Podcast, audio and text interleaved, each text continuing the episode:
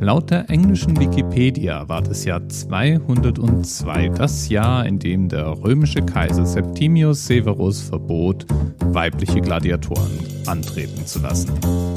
Moment, weibliche Gladiatoren? Das ist schon wieder eine dieser Dinge, von denen wir in Asterix und Obelix nie erfahren haben. Und auch der Lateinunterricht schweigt sich über die Damen im Circus Maximus mal gehörig aus. Dabei gab's die. Und zwar durch alle Schichten. Überhaupt kann man ja mal festhalten, dass es im alten Rom nun mal absolut nicht so zuging, wie uns Asterix und Obelix oder Filme wie Spartacus versuchen nahezulegen.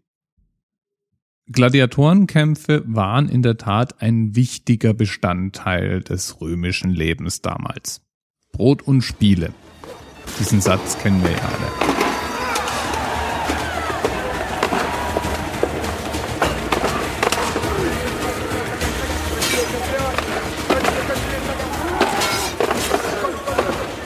Aber da gibt es einige Sachen, die wir falsch im Kopf haben.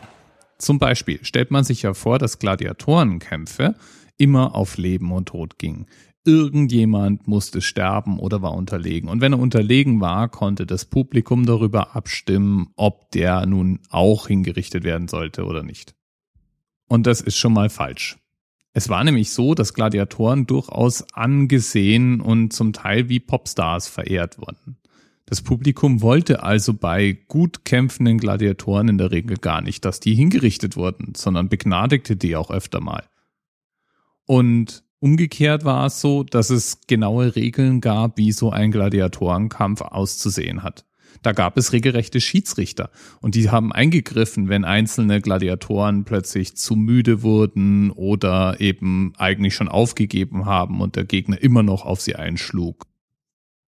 Und in der Regel waren Gladiatorenkämpfe auch nicht, wie wir es uns heute vorstellen, dafür gedacht, um Todesurteile zu vollstrecken, sondern das waren sportliche Darbietungen.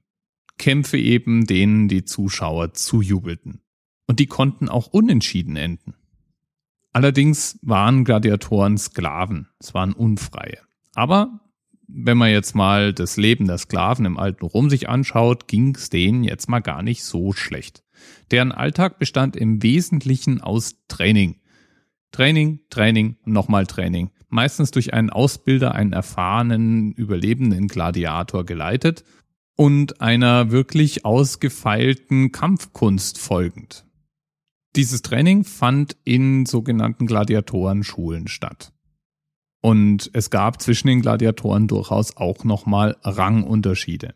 Auf jeden Fall wurden Gladiatoren prinzipiell mal gut ernährt. Die sollten genau die richtige Menge an Nahrung haben, damit sie so eine ganz leichte Fettschicht haben, die dann im Kampf auch hilft, einfache Wunden besser auszuhalten.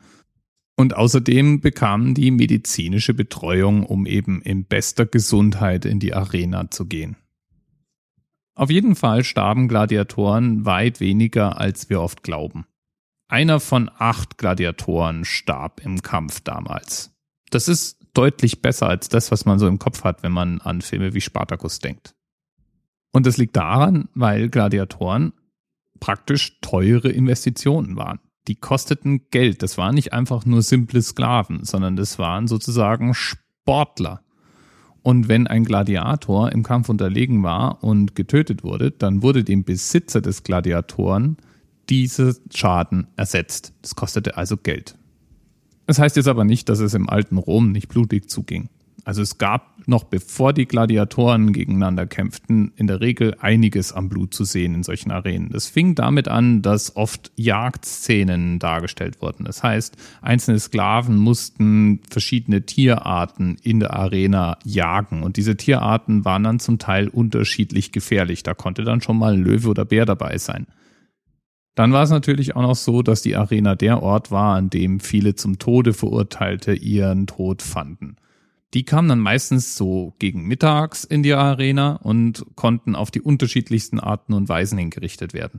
Manchmal waren es wirklich Hinrichtungen durch Soldaten oder Scharfrichter. Manchmal war es aber auch so, dass man zum Tode Verurteilte gegeneinander antreten ließ. Und zwar dann eben jeweils bis zum Tod des anderen. Und der jeweilige Sieger blieb dann in der Arena, um gegen den nächsten anzutreten und den nächsten und so weiter. Der letzte, der dann übrig blieb, der wurde dann ganz herkömmlich hingerichtet oder in einzelnen Fällen auch mal durch einen Gladiator in einem ungleichen Kampf. Jedenfalls waren diese Gladiatorenkämpfe durchaus ein Spektakel, bei dem auch angesehene Bürger mitmischten. Es war möglich, als auch adeliger Römer in den Spielen teilzuhaben und vielleicht auch selber die Waffe zu schwingen. Das führte dann zum Beispiel auch dazu, dass im Jahr 11 ein Gesetz erlassen wurde, das zumindest mal Senatoren verbot, an den Spielen teilzuhaben. Wenn man die Notwendigkeit für so ein Gesetz sah, dann muss es ja wohl oft genug vorgekommen sein, vermute ich mal. Ja, und da gibt es eben auch einige Belege, dass es auch Frauen gab, die antraten. Und zwar übrigens nicht nur Sklavinnen, also nicht nur Gladiatorinnen im eigentlichen Sinne, sondern wohl auch sogar ein paar wohlhabende Patrizierinnen sollen darunter gewesen sein. Und deshalb wohl man damals zu der Zeit noch da eine Erlaubnis des Vormundes, also des Mannes einholen musste.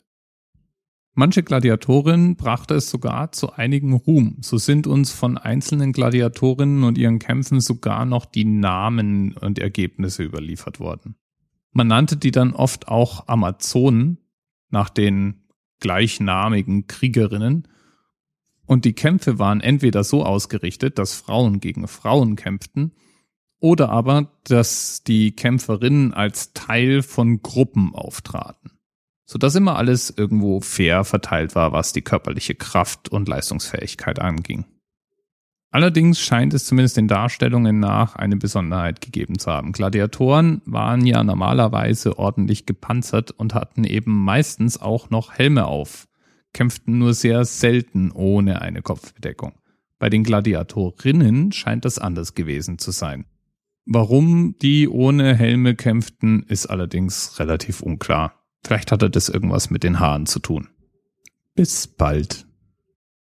TMRS 10, 9, 8. The experience of 47 individual medical officers. Was hier über die Geheimzahl der Illuminaten steht. Und die 23. Und die 5. Wieso die 5? Die 5 ist die Quersumme von der 23.